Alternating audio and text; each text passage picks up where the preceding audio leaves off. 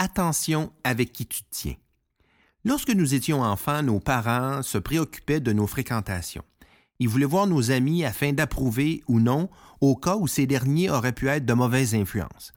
En tant qu'adulte, est-ce que vous avez quelqu'un qui surveille et juge de vos fréquentations, de votre cercle d'influence? Et si notre cercle d'amis n'était qu'en fait qu'un autre panier de crabes?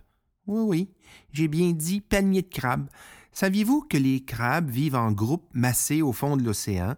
Et lorsqu'il y en a un qui décide d'aller voir plus loin, d'explorer de plus grands horizons, instantanément, les autres crabes étirent leurs pinces et l'agrippent pour le ramener vers le groupe. Impossible de s'épanouir, de s'affranchir, de se démarquer un peu quand on est un crabe. Il arrive que notre entourage, par insécurité, réagisse aussi de la même façon et nous empêche de réaliser nos rêves et ambitions. Parfois, il vaut mieux utiliser ma règle de trois lorsqu'on a un projet audacieux pour sa vie ou sa carrière. Ma règle de trois, c'est-à-dire qu'on doit en parler à maximum trois personnes, sachant qu'ils ne nous jugeront pas, ne nous décourageront pas et au contraire vont plutôt nous supporter et nous stimuler, quelle que soit notre idée. Et malheureusement, ces gens sont très rarement ceux qui nous aiment le plus, c'est-à-dire nos parents ou notre famille. Ce sont plutôt des amis, des mentors.